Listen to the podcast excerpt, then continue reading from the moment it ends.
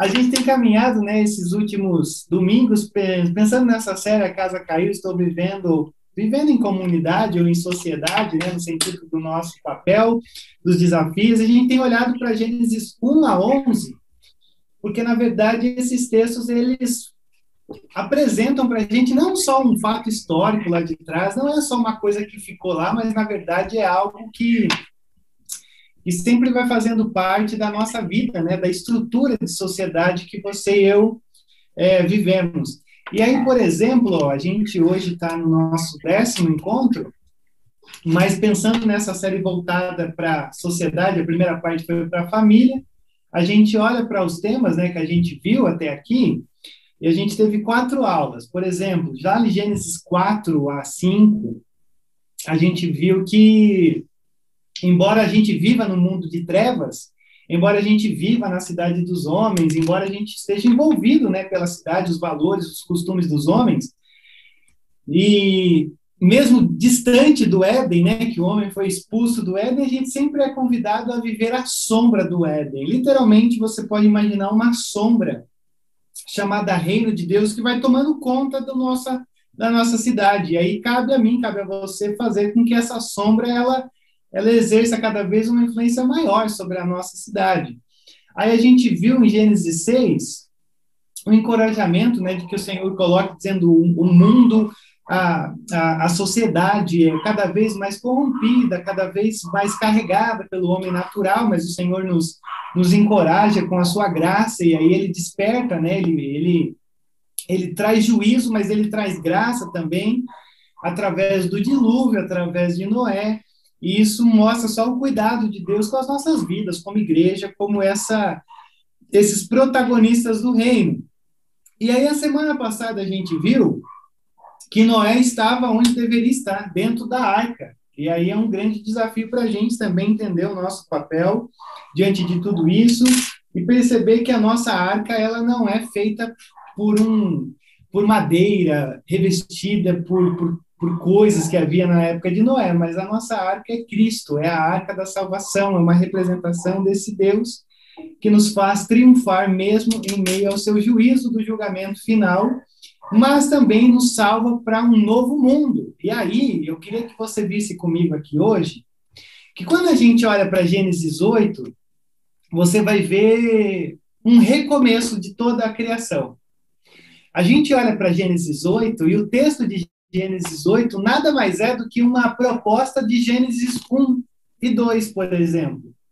Por isso que eu intitulei No princípio de Noé, a terra estava em forma e estava vazia. Então, quando a gente olha, por exemplo, para o capítulo 8, olha só que coisa interessante. Deixa eu apresentar para você uma coisa que é extremamente importante para você saber, embora seja difícil de notar, e aí você geralmente precisa de alguns livros para te auxiliar nisso, mas existe alguns métodos de aprendizagem e de foco no teu, na tua Bíblia que se chama quiasmo. E quando a gente olha para a narrativa aqui de Noé, a gente percebe que existe um quiasmo aqui também, aonde você tem um paralelismo ou você tem cenas sendo construídas para apontar para uma coisa só. Então, por exemplo, a história começa com Noé, a, ter, a história termina com Noé. A segunda cena, Sem Can Jafé. A penúltima cena é sobre Sem Can Jafé. Então a gente vai olhando para isso, isso é, é, é, extremamente didático, não só na perspectiva do ensino da história, mas também para mostrar aonde o Senhor quer apontar, aonde tudo está indo e da onde tudo está partindo. E olha só, todas essas cenas elas acontecem para te dirigir para um único lugar, que é lembrou-se o Senhor de Noé. Então, toda a história, do capítulo 6 até o capítulo 9, toda essa história, ela aponta para esse momento que o Senhor olha e diz: lembrou-se o Senhor de Noé. E por que, que lembrou-se o Senhor de Noé? O capítulo 8, é, ele vai nos falar sobre o novo mundo. E aí, uma das minhas músicas favoritas que a gente canta na igreja é aquela música Águas Purificadoras, sabe? Da Diante do Trono. Geralmente a gente canta na ceia, ela, alguma coisa assim. Essa música é fantástica. E quando a gente pensa em águas purificadoras, a gente pensa naquele rio fluindo do trono de Deus, trazendo salvação, limpeza, santificação, é, todas aquelas coisas que a gente entende, né, como, como sendo o cuidado de Deus por nós. Só que existe uma coisa aqui, de Gênesis 8, que o dilúvio, embora ele pareça aos olhos comuns, e a gente tem batido nessa tecla, né, que o dilúvio nada mais é do que um, um novo mundo que Deus se propõe a fazer através de um reinício com Noé, o dilúvio ele também pode ser chamado de águas purificadoras, porque é um Deus dizendo, olha, vamos recomeçar tudo. E aí as águas prevaleceram por 150 dias. A gente viu na semana passada o grau, né? A gente se apoiou nessa nesse entendimento de que água, as águas cobriram toda a criação, toda a criação. E aí o antigo mundo antes de Noé, o mundo de Adão, foi extinto, desapareceu para sempre. E aí quando o Senhor olha para Noé e o texto diz lembrou-se o Senhor de Noé, é porque agora ele está num novo mundo. É aquela perspectiva que todos nós tínhamos no início da pandemia. Gente, olha, quando acabar a pandemia, o nosso mundo vai ser extremamente diferente. É aquela oportunidade, é, é aquele é aquele senso que a gente sempre tem assim de que não, peraí, depois de uma grande tensão, depois de um grande evento, depois de algo tão impactante, as nossas vidas vão mudar completamente. A gente tem essa tendência, a gente pensa nisso. E aqui literalmente aconteceu algo que o Senhor purificou a terra inteira. E ele recomeçaria toda a criação sobre aqueles que estavam apenas dentro da arca. Por isso que Deus está salvando oito pessoas e todos os animais para que logo eles estivessem novamente repovoando a terra e aí dando um reset e um reinício da criação. E aí quando a gente olha para isso, olha só que coisa interessante. Lá em Gênesis 1, você tem as águas que cobrem a terra. Em Gênesis 7 a 9, as águas do dilúvio cobrem a terra. Gênesis 1, as águas, uh, opa, o Espírito paira sobre as águas. Aqui, em Gênesis 7, 8 e 9, a pomba paira sobre as águas. Suja a terra seca com vegetação no terceiro dia. A pomba retorna com uma folha de oliveira que indica a terra seca. A criação terminou e Deus descansou. A restauração terminou e Deus é adorado. Então, a gente vai caminhar hoje, em alguns minutinhos, pensando justamente nessa ideia de recomeço, de como isso se deu com Noé e de como isso faz parte da nossa vida, de como nós pertencemos a esse recomeço que passa a ser elaborado a partir da nossa conversão. O que, que é uma conversão? Nada mais é do que um recomeço de uma nova obra de criação que Deus está criando através de nós e em nós. Então, acho que é ok até aqui, né?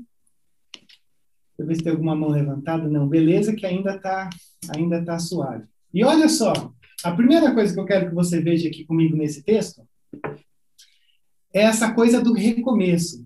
Então Deus lembrou-se de Noé e de todos os animais selvagens e rebanhos domésticos que estavam com ele na arca, e então enviou um vento sobre a terra.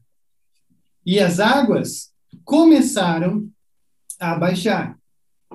Olha, se por um lado a gente tem um texto fantástico diante da gente hoje, por outro lado, Muitas pessoas olham para esse texto e levantam uma simples questão e um aparente problema. Como que pode Deus se lembrar? Como é que a gente pode olhar para um texto como esse e a gente perceber que nós estamos diante de um Deus que se lembra? Porque se Deus se lembra, Deus se esquece. Se ele se esquece, ele não conhece tudo, ele não tem controle de tudo. Só que a grande questão aqui não é o esquecimento de Deus. A nossa grande questão aqui, como eu já apontei, agora eu vou te mostrar num gráfico menor, é que quando a gente olha para toda essa, para esse texto, essa narrativa, olha aqui, começa com aliança com Noé, termina com aliança com toda a carne, onde Deus diz: Olha, eu não vou destruir mais toda a carne. Aí a coisa se desenrola. O mandamento para entrar e sete dias de espera. O corvo e a pomba são enviados e sete dias esperando. O Senhor fecha a porta da arca e chove. ao termo de 40 dias, Noé abre a janela. As águas cobrem as montanhas, as águas abaixam até as montanhas. 150 dias de inundação, 150 dias de água abaixando e Deus lembrou-se de Noé. Qual que é a nossa questão aqui? A nossa questão aqui não é que Deus esqueceu, que Deus estava no, no eterno, ele falou, rapaz, olha, tinha esquecido de Noé lá embaixo, pessoal que morreu todo mundo, acabou com tudo, com a arca. A grande questão aqui da memória de Deus, que a gente pode assim dizer, é que isso daqui é uma representação da fidelidade de Deus em apontar dizendo assim, toda a história começa com graça de um Deus nos convidando a recomeçar através daquilo que nós estamos vivendo. Porque quando Deus diz, lembrei-me de Noé, lembrei-me de tudo que eu estou fazendo, é lembrei-me da minha graça de fidelidade das promessas que eu havia dito a Noé, que a partir dele uma nova criação iria recomeçar. Então não tem a ver com Deus se esquecer, mas tem a ver com Deus reafirmar tem a ver com Deus olhar para a gente e dizer: ó, oh, é agora. Esse é o momento para a gente recomeçar toda a coisa. E aí a gente tem essas linguagens, que vem um vento e sopra sobre a água, ou sobre a terra, melhor dizendo, e aí as águas começam a baixar. E uma das coisas que a gente começa a perceber na nossa Bíblia, principalmente aqui no Antigo Testamento, é que a mesma palavra para vento é a mesma palavra para espírito. E quando a gente olha para essas duas palavrinhas, essas duas palavrinhas, elas sempre brotam dessa mesma palavra, vento e espírito. E quando a gente olha lá em Gênesis 1, Gênesis 1 vai dizer o quê? Que o espírito pairava sobre as águas, como uma pomba, como alguém que estava ah, correndo sobre a, a superfície da criação. E aqui o texto vai dizer que um vento sobre as águas começou a separar a terra. É a mesma imagem desse espírito separando, desse espírito conduzindo, desse espírito que lá no, no Gênesis 1 diz que havia água tanto em cima como embaixo, e aí aqui ele está dizendo, olha, agora a coisa começou a acontecer de novo, Deus está recomeçando. E não é interessante, por exemplo, quando a gente olha sobre o batismo de Jesus, que a gente deu a gente citou ontem no grupo dos homens, o que, que vem sobre Jesus no momento do batismo dele? Quem se lembra? Vem o Espírito uma, Santo. Uma bomba. Falando aqui. Por quê? Por que, que essa informação é importante, né? Porque através do batismo de Jesus, é como se estivesse recomeçando mais uma vez. Mais uma vez a gente tem essa obra da salvação é, sendo, sendo colocada ali de uma maneira que, que o próprio Cristo agora, ele não é uma arca, não é um Noé, não é um Éden, mas é o Filho de Deus recriando e recomeçando todas as coisas. Sempre se trata de recomeço. Oswaldão? Pastor, mas é, é, é, interessante, né, que a primeira criação de Adão e Eva, tudo bem, quando no jardim lá estava a serpente, o mal. Mas na segunda criação, Deus já separou Noé, um casal de cada espécie, e teve a chance de deixar o mal do lado de fora.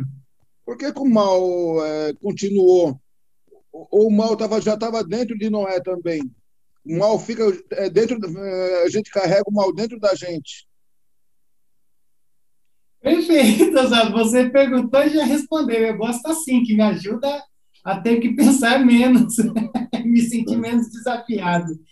Porque quando a gente termina aqui o capítulo 8, Oswaldo, você vai ver Deus falando justamente isso. Ó, eu estou fazendo uma aliança contigo, Noé. Eu não vou mais destruir a terra. Por quê? Porque o homem é mau. Então, mesmo recomeçando, o mal já estava dentro de nós, já fazia parte de quem somos. Aliás, é por isso que a gente, é um equívoco a gente olhar para Deus e dizer assim: Deus, o Senhor é injusto. Porque muita coisa mal acontece. Porque a gente vive numa sociedade corrupta, Deus, e nós queremos, na verdade, que o Senhor tire o mal do nosso meio.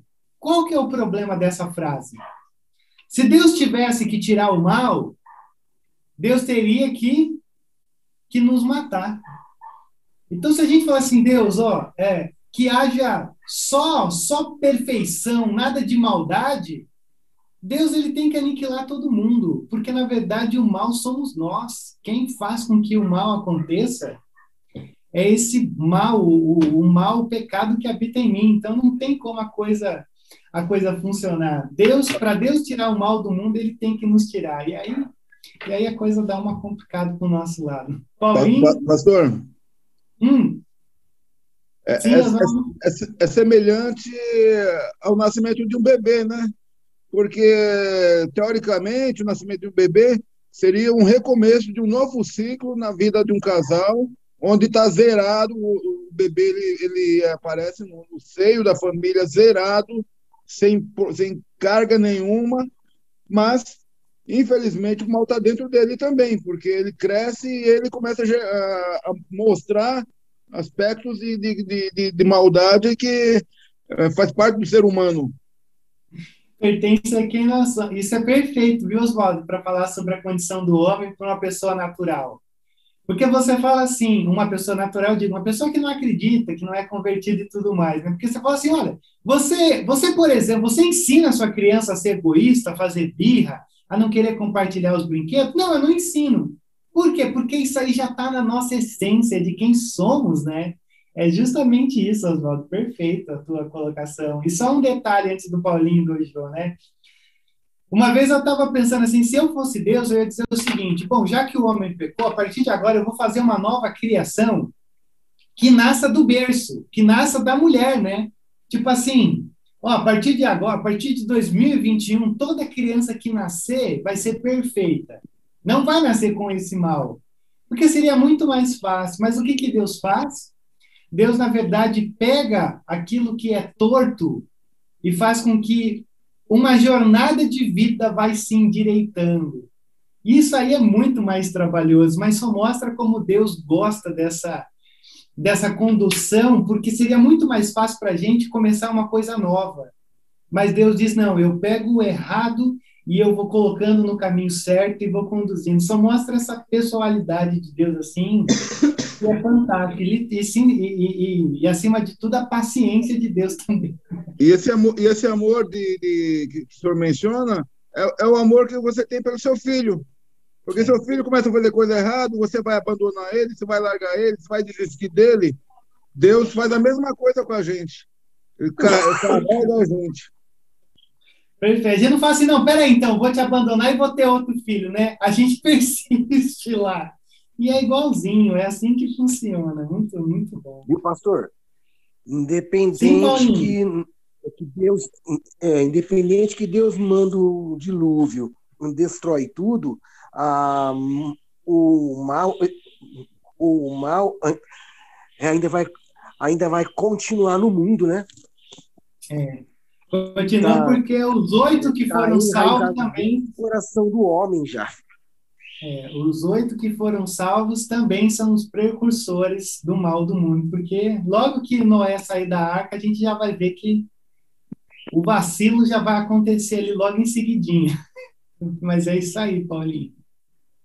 Deus não tinha outro modo, não, pastor, é, é para é, fazer o homem se arrepender? Ah, Deus tinha dezenas de modos, né? Agora ele escolhe esse e lembre-se você que ele deu 120 anos, mais sete dias para o homem se arrepender, né? Isso só mostra que se Deus não dá o primeiro passo na nossa direção e revira a nossa vida de cabeça para baixo, a gente nunca escolheria ele. Só prova é, isso mesmo. Verdade. Até com a construção da arca e tal, a coisa não, não funcionou bem não com, com, com os com os aí, vizinhos de Noé. Aí até que ele manda Jesus para é, é se restaurar tudo, né? Uma restauração que começa de dentro para fora, não de fora para é. dentro. Aí é sensacional. Jô? Assim, é, na minha humilde opinião, né, a gente só, às vezes a gente só tem que tomar um pouco de cuidado quando a gente vai falar de mal.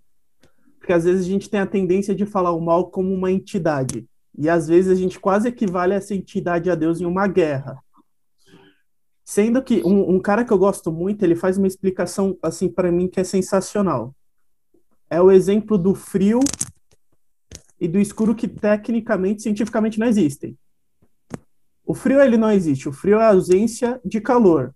A escuridão ela não existe. A escuridão ela é a ausência da luz. Assim como o mal tecnicamente ele não existe. O mal é a ausência da presença de Deus. É, então, é, pelo menos para mim, a gente tem às vezes tem que tomar cuidado, porque é, não tem como tirar o mal, porque ele não é uma entidade. A gente, a, o único jeito do mal deixar de existir é a gente se aproximar de Deus. É a gente todo dia lembrar que Deus está conosco para que nós não tomemos atitudes más. É um negócio que é, é bem é bem engraçado e para mim foi revolucionário a forma de eu pensar.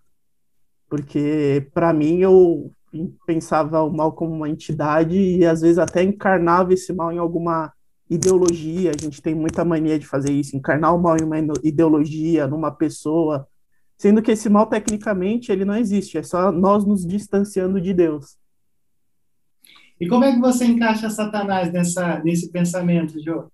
É o próprio pensamento dele de se distanciar de Deus e querer se tornar o próprio Deus, né? Tudo começou aí.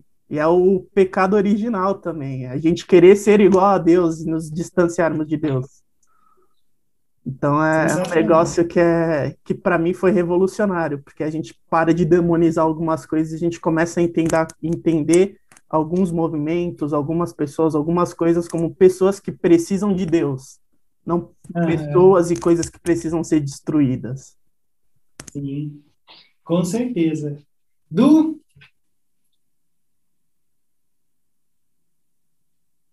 Seu microfone está desligado. Eu... Então, é, entrando nessa parte da questão da arca, né? Se a gente for só lembrando um pouquinho lá do Éden, porque o pecado ele existiu, começou ali, né? Mas ali já começou a profecia, né? De onde viria o Salvador, o qual, no caso, que tira o pecado do mundo, né? Então, assim, independente da do que houve a, oh meu Deus, o dilúvio, né? O recomeço, mas o pecado ainda continuava naqueles que estavam dentro da arca, ou seja, os seres humanos, né? Mas a questão da profecia que existiu ali no Éden iria vir lá logo à frente, que era Jesus, que é o único que poderia tirar o pecado do mundo e, tra e trazer a salvação à humanidade. Então, assim, independente dessa, desse recomeço, ainda o pecado estava, né, no mundo. É. Mas aí tem essa parte que você falou da que Deus fez a aliança, mas isso não impediria do pecado ainda assim, né, estar um ser humano, mas aí é, é, Jesus na parada aí que viria depois para resolver a questão, né? De, Lembrando. É, e, e, detalhe importante, hein? A gente não olha esses eventos como tentativas de Deus de salvação, tá? Isso aqui é uma, é uma questão, parece simples, mas não é. Ah, Deus tentou com, a, com no Éden e não deu certo. Ah, Deus tentou com, com Noé e não deu certo. Opa, Deus tentou com Moisés e não deu certo. Não é assim que a gente olha, na verdade é uma progressão. Deus começa aqui e a coisa vai progredindo, progredindo, porque tudo isso aqui está apontando para Cristo. Não são tentativas frustrantes. Mas Deus começa aqui, aí ele já está apontando, é uma sombra, a gente chama de sombra daquilo que seria lá no final, né, através de Cristo. Por isso que eu sempre falo com as mulheres, sempre falo com todo mundo, todas as tuas pregações têm que apontar para Cristo, senão você você deu uma erradinha aí de leve aí no negócio, porque a coisa sempre aponta para lá. Oh, rapidinho, e aí entra mais ou menos do que o José colocou. Quando a gente pensa que, que é a questão da falta, né, do, do, de estar próximos de Deus, aí a gente lembra de diante do trono, lá, a pecinha que coloca, que se distanciou, e de Jesus ele vem fazer essa ponte, para que a gente se reaproxime de, de Deus. Então é, é isso. Não, é isso. E aí que faz com que inferno seja o, o grande inferno, né? Do reconhecimento, de, da apresentação da verdade sem a graça de Deus na nossa vida, né? Aí é, é terrível. É você e, e cair em si, mas não ter a graça. E, e Paulo, em Romanos, ele fala justamente isso que a Ju falou. E foi através de Cristo que Deus nos reconciliou com Ele. Né? Essa reconciliação é a maior explanação do livro de Romanos. É isso. Total, total. Total, porque sem ela a gente a gente ficaria muito muito complicado na nossa compreensão de tudo isso daqui, né? E aí olha só, mais uma vez, né? Depois soltou uma pomba no, na superfície das águas, então das águas da terra, toda hora eu falo água, mas é terra. E as águas dividiram. Então tudo isso daqui, ó, é, são imagens que estão dizendo: olha só, Deus está sempre nos colocando numa nova condição de recomeço. E aí ele vai falar sobre as fontes das profundezas, as comportas do céu se fecharam, a chuva parou, as águas foram baixando pouco a pouco sobre a terra, e ao fim de 150 dias as águas tinham diminuído. E no 17 dia do sétimo mês, a arca pousou nas montanhas de Ararat e as águas continuaram a baixar. Até o décimo mês, e no primeiro dia do décimo mês apareceram os topos das montanhas. Então, peraí, só uma, uma dentro, né, para ficar mais claro isso. Quando eu falo sobre recomeço, quando eu olho para um texto como esse, é claro que a gente não está falando só de um recomeço assim, da nossa salvação, é o recomeço de todo dia, é o, é o recomeço da graça, é aquela graça que a todo momento nos dá, nos dá uma oportunidade de recomeçar. Eu gosto de pensar que o chamado da, da nossa salvação, da nossa conversão, da nossa, do nosso batismo, da nossa, confis, da nossa confissão, ele é um eco. Você toma essa decisão e isso vai se tornando, vai ecoando na tua vida diariamente. Então é assim que, que é essa oportunidade que a graça sempre nos coloca num novo recomeço. Só que por um outro lado, a graça também ela sempre exige de nós paciência e esperança. É, eu quero que você imagine o seguinte: imagina você ficar 150 dias dentro de uma arca com os teus filhos, com a tua mulher ou teu marido, com noras, cheio de animais. Imagina o cheiro, Imagina assim o tédio que algumas vezes eles já devem ter sentido. Gente, eu sei que a gente assim nunca precisou ficar tanto tempo isolado dentro de casa. Eu sei que assim você pode ficar tranquilo porque nunca vai acontecer da gente é, é, ter que viver uma quarentena. Assim, não faz sentido nenhum para a gente entender isso daqui. E olha só que a nossa quarentena, esse, esse movimento que a gente tem experimentado, a gente tem internet, a gente pode se encontrar aqui. Agora imagina você ficar um tempão assim dentro de uma arca. Você consegue imaginar a paciência e a esperança que esses homens aqui tiveram que ter, esse pessoal teve que ter? Olha só o que o texto diz. Passados 40 dias, Noé abriu a janela que fizeram na arca, esperando que a terra já estivesse aparecido, ou tivesse aparecido. Noé soltou um corvo, mas esse ficou dando voltas. Depois soltou uma pomba para ver se as águas tinham diminuído na superfície da terra. Mas a pomba não encontrou lugar onde pousar os pés, porque as águas ainda cobriam toda a superfície da terra. E por isso, voltou para a arca a Noé. E ele estendeu a mão para fora, apanhou a pomba e a trouxe de volta para dentro da arca. E aí o texto continua. Uh, Noé abriu a janela, Noé soltou, depois soltou. Noé esperou mais sete dias e soltou novamente a pomba. Ao entardecer, quando a pomba voltou, trouxe em seu bico uma folha nova de oliveira. Então Noé ficou sabendo que as águas tinham diminuído sobre a terra. Esperou ainda outros sete dias de novo e soltou a pomba, mas dessa vez ela não voltou. No primeiro dia do primeiro mês do ano 601, é, detalhe importante: quando você olha para essas narrativas, a todo momento ela está dando data. Por quê? Porque isso aqui não é uma criação da imaginação mosaica. Não foi Moisés imaginando e tal. Isso aqui é um fato histórico, real. Mas dessa vez ela não voltou. Aí, no primeiro dia do primeiro mês do ano 601 da vida de Noé, secaram-se as águas da terra então Noé é, removeu o teto da arca e viu que a superfície da terra estava seca. E no vigésimo sétimo dia do segundo mês, a terra estava completamente seca. Eu acho que a gente tem uma coisa importante aqui. Noé está procurando o sinal de terra firme. E aí, no primeiro momento, o Noé ele solta uma espécie de um corvo. E é interessante porque o corvo ele ele ele ele vive ou ele interage num ambiente assim é, complicado, em ambiente hostis. Mas aí não rolou. Aí ele solta as pombas e tal. E eu acho que essa história é muito interessante porque o Noé ele ele está querendo sair já da arca. O Noé precisa sair da arca. Não é interessante a gente pensar, por exemplo, que Deus disse para Noé quando o dilúvio ia chegar. Mas Deus nunca disse quando o dilúvio ia terminar.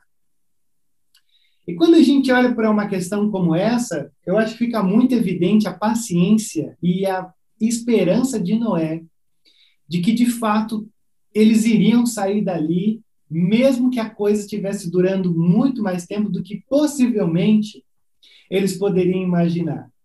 Então, a gente olha para um, um, uma coisa como essa, um, uma cena dessa, a gente consegue perceber, por exemplo, o teste da fé de Noé. De sobreviver nessa arca, de ficar com esse pessoal, os animais, tudo ali, o trabalho exaustivo. E ele está ali com paciência e esperança, solta a pomba, a pomba volta, solta de novo. E quando eu vou olhando para isso, eu consigo perceber algumas coisas importantes, assim, né? Já parou para pensar que muitas vezes é, a gente não é tirado da linha de fogo, mas a gente é preservado através dela?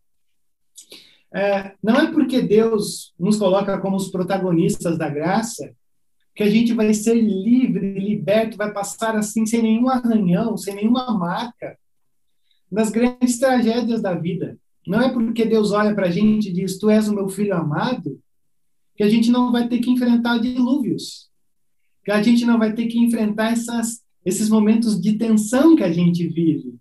E aí eu fiquei, é que o texto é muito simples, né? Mas será que, será que no momento Noé começou a olhar para a família e falar assim: Rapaz, será que a gente vai ficar aqui para sempre?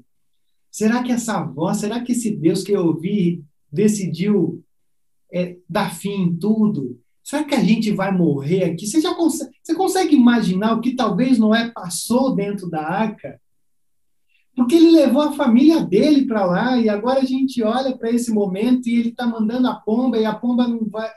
E parece que a coisa está dando errado e você consegue ver a paciência e a esperança que esse homem nos, nos coloca nesse momento.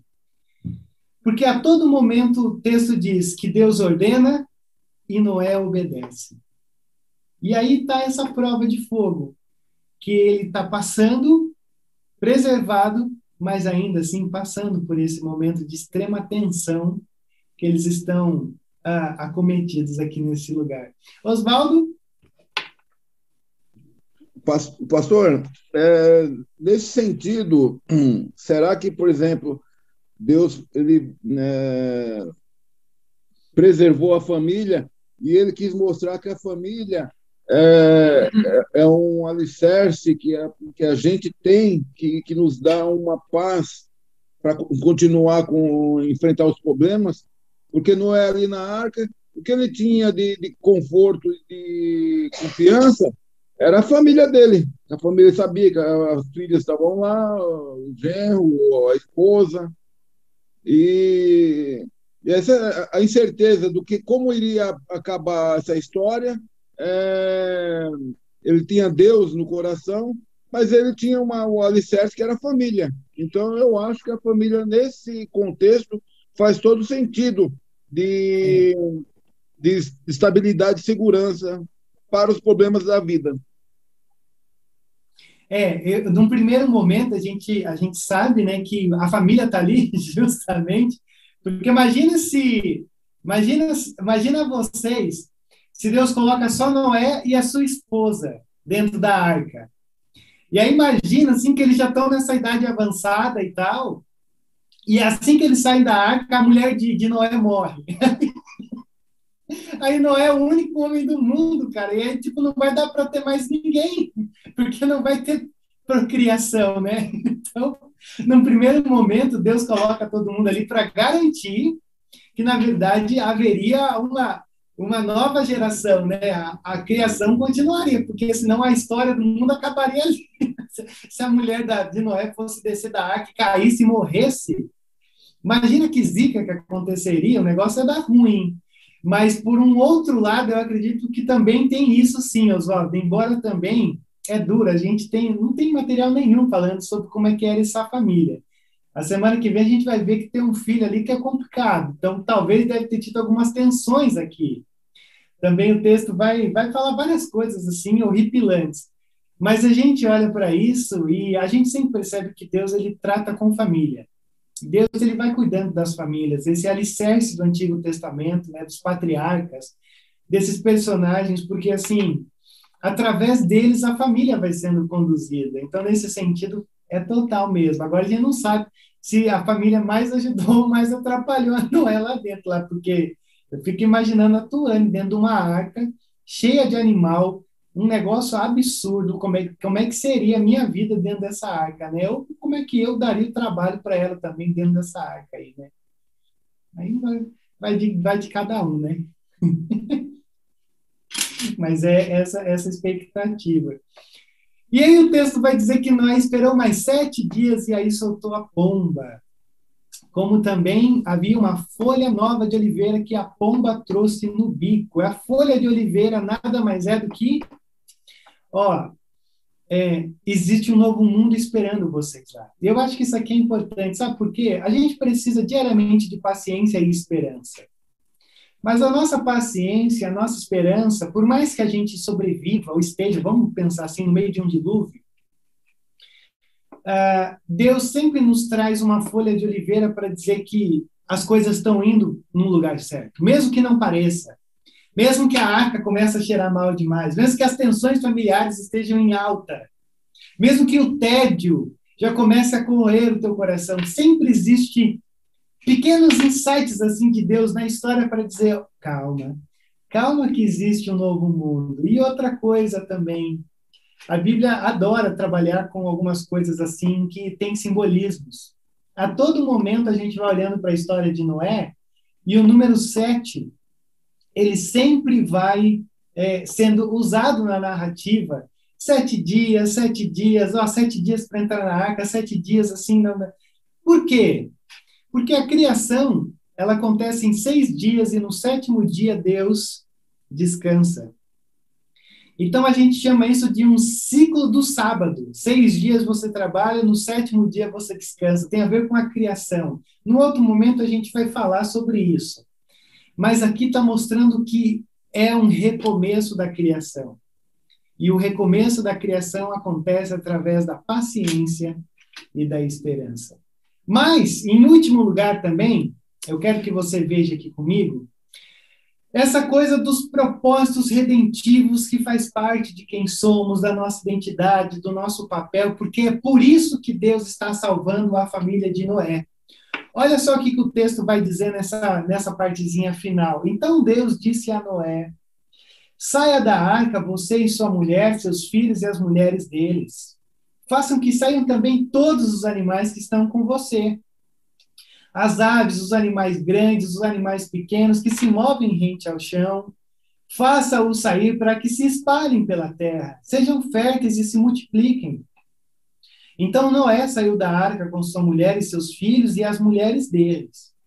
E com todos os animais grandes, todos os animais pequenos, que se movem rente ao chão, e todas as aves, e tudo que se move sobre a terra saiu da arca, uma espécie após a outra. Mais uma vez, agora ele está dizendo: ah, vamos recomeçar? Então vamos recomeçar como era lá no Éden. Vamos fazer assim, como se você, Noé, fosse um segundo Adão. Um segundo Adão que está entrando num mundo novo, que está entrando nesse mundo que foi purificado pelas águas. Só que existe uma diferença. Se com Adão a gente tinha só uma expectativa de criação, e agora, olha, a criação, e vocês estão aqui para ser para tomar a terra, para criar a terra e tudo mais. Agora a expectativa muda. O foco não é só a criação, porque a criação já aconteceu. Aqui o foco está na redenção. Porque agora Noé, ele percebeu o que, que é o julgamento de Deus. Noé está vindo de uma experiência de salvação. Então, a partir desse momento, Noé é esse que olha para tudo e diz: ok, a gente vai recomeçar. Só que a gente vai recomeçar a partir da redenção. Ou seja, nós carregaremos o nome do Senhor através dessa nova criação. E aí, olha só que interessante. Lembra é, do sermão de uma hora e nove minutos, misericórdia, que o pastor fez semana passada, sobre sal e luz. Sal e luz é o quê? Vocês são, é existência, é ser, não é fazer, é ser. Vocês são sal e luz no mundo, no mundo de trevas e no mundo sem sabor. O papel de vocês é dar sabor e, ao mesmo tempo, trazer à luz a verdade. É a mesma ideia. A partir de agora, vocês serão sal, vocês serão luz. Vamos recomeçar. Vocês vão trazer redenção para um mundo só criado. E aqui Deus está dizendo: olha, a, a, grande questão não é. Eu, eu não desisti da minha obra inicial. Eu, eu não esqueci de Gênesis 1 e 2. Na verdade, agora não é. Você vai trazer gosto para esse novo mundo. Então, a história de Noé é a nossa história. O episódio de Noé é o nosso episódio. Através da arca da salvação, eles vão ser luz, eles vão ser sal. Através de Cristo, a nossa arca da salvação, nós seremos luz, nós seremos sal. Não no novo mundo, mas no meu novo mundo, da minha experiência com Deus. Por isso que existe essa diferença. Aqui, a, criação está diante de Noé, é uma experiência gigante. Em nós, em Cristo, a nossa experiência não é de um mundo novo, mas de um ser novo. E isso faz toda a diferença. E aí, o que, que o Noé faz, a princípio? O Senhor olha para Noé e diz: espalhem pela terra, sejam férteis e multipliquem. É a mesma coisa do início, só que agora, nessa perspectiva da redenção, da salvação. E aí a última coisa que a gente tem aqui no nosso texto é que a resposta de Noé diante de tudo isso é Noé constrói um altar dedicado ao Senhor e tomando alguns animais e aves puros, ofereceu-os como holocausto, queimando-os sobre o altar. E o Senhor sentiu o aroma agradável e disse a si mesmo: Nunca mais amaldiçoarei a terra por causa do homem, pois o seu coração é inteiramente inclinado para o mal, desde a infância, e nunca mais destruirei todos os seres vivos como fiz desta vez.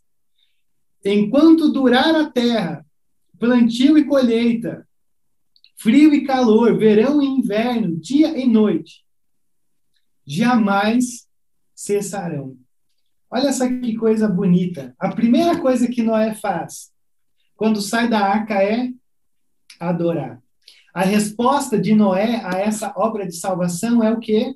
É a adoração. Então, a primeira reação dele é construir um altar para adorar a Deus. E o altar aqui é a primeira vez que a gente tem isso aqui na nossa Bíblia. A primeira vez que é citada altar aqui é, no Antigo Testamento acontece nesse momento.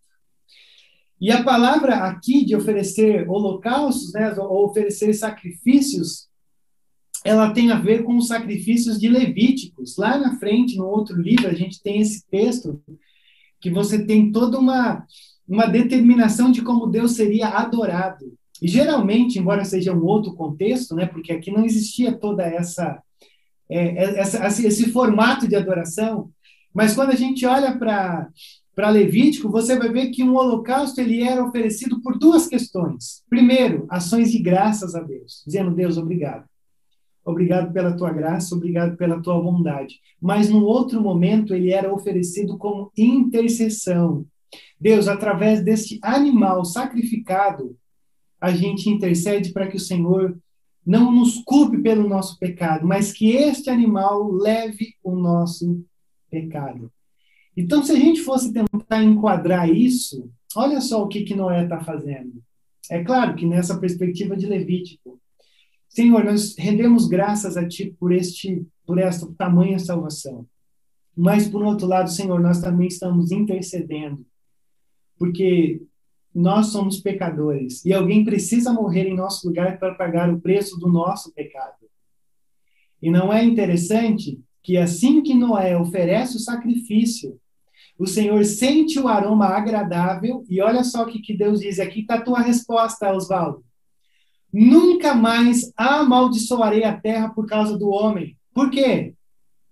Porque o seu coração é inteiramente inclinado para o mal desde a infância. Então não dá, não dá para eu amaldiçoar, porque assim, é, vai ter um dilúvio uma vez por dia, ou uns cinco dilúvios por dia.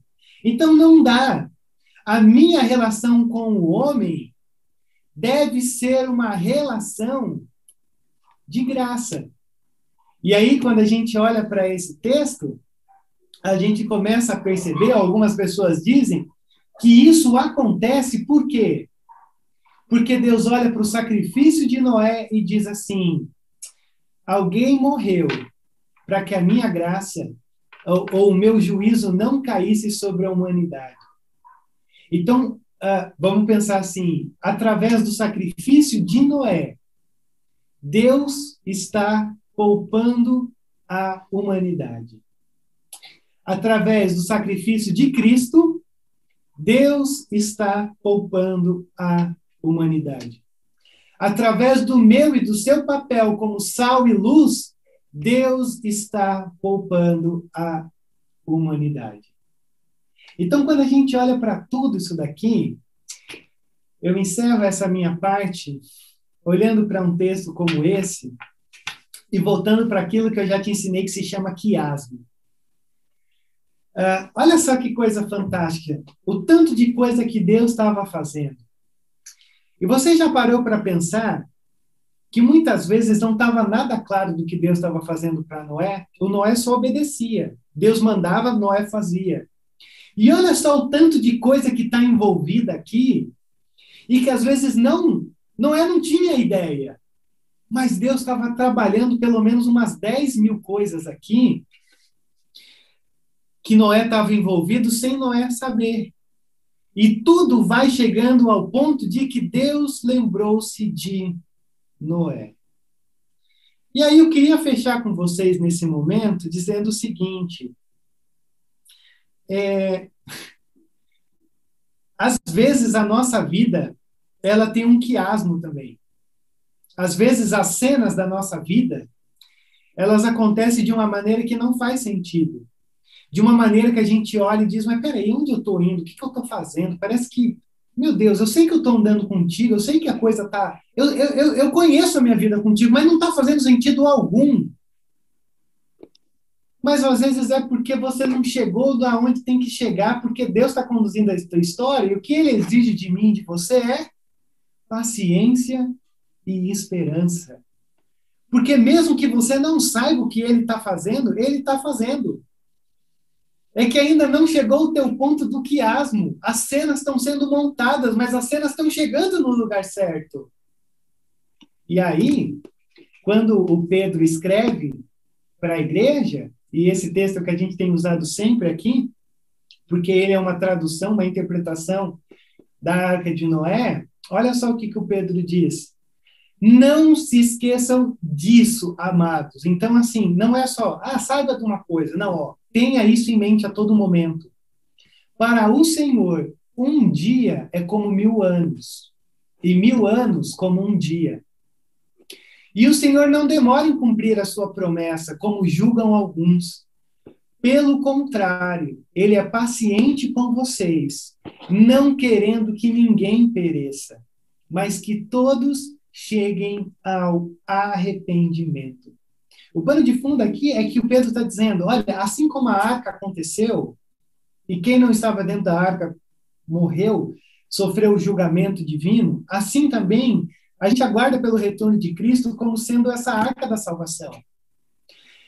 Então não, não se esqueçam, tenham todo momento isso na mente de vocês, porque assim, um dia é como mil anos, e mil anos é como um dia para Deus. E o Senhor não tá, não é que ele tá, poxa vida, mas cadê essa volta de Jesus? Cadê esse negócio que todo mundo fala, que eu aprendi, mas que não acontece? E aí ele responde: é porque Deus é muito paciente com você. Deus é muito paciente comigo. Para quê? Para nenhum de nós se perder, mas que, pelo contrário, a, a gente caminhe de uma maneira que a gente entenda que um dia é como mil anos. O que, que isso significa? Isso significa que para Deus ele, tá, ele é um ser atemporal. Ele é um ser que não é envolvido pelo tempo. Mas para a gente, isso significa que a cada novo dia existe mais uma oportunidade da gente recomeçar. E recomeçar a partir dessa, dessa expectativa da redenção. E recomeçar a partir dessa perspectiva e dessa realidade de que o Senhor não se esqueceu de nós. Mas que, na verdade, nós não chegamos ainda onde deveríamos chegar. Só que quando Pedro diz não se esqueçam, ele está colocando que essa esperança é tão grande que a gente vive tanto no aguardo desse dia, desse momento, dessa, de, desse, dessa realização final, que a gente já começa a ter uma vida vivida com os propósitos redentivos. Por isso, quando eu olho para um texto como esse, eu consigo perceber que a gente está chegando nesse quiasmo. A nossa história como igreja, como pessoas, ela, ela, as cenas estão sendo montadas e já já vai chegar o grande ápice.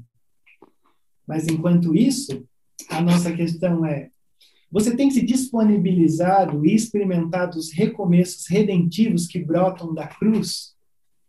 Essa é a nossa pergunta. Você tem experimentado isso de uma maneira viva, de uma maneira real, de uma maneira que você consegue recomeçar todo dia? Que você tem essa experiência do recomeço? Ou você está se perdendo ao longo dessa caminhada e se sente pesado, se sente sufocado, se sente angustiado? Existe uma graça te esperando, existe uma graça do recomeço disponível para você. Então não se perca ao longo disso. Mas também eu perguntaria para você, diante de tanta coisa acontecendo, e entendendo que o tempo de Deus não é o seu tempo, você tem nutrido paciência e esperança? Você consegue ter paciência dessa, dessa, dessa experiência, assim, de dizer: Senhor, eu estou soltando pompa, eu estou soltando corpo, eu estou aguardando sete dias e tudo mais. Eu, eu quero chegar logo nesse lugar, mas eu também preciso ter paciência, porque eu sei que o Senhor está fazendo esse lugar chegar. Então, você consegue nutrir paciência e esperança ou talvez a tua paciência já se esgotou e a tua esperança já já se perdeu ao longo dessa dessa caminhada. E em último lugar, como você tem tratado o privilégio da adoração? Você tem a usado em caráter misericordioso? Olha só o que, que a adoração de Noé causou.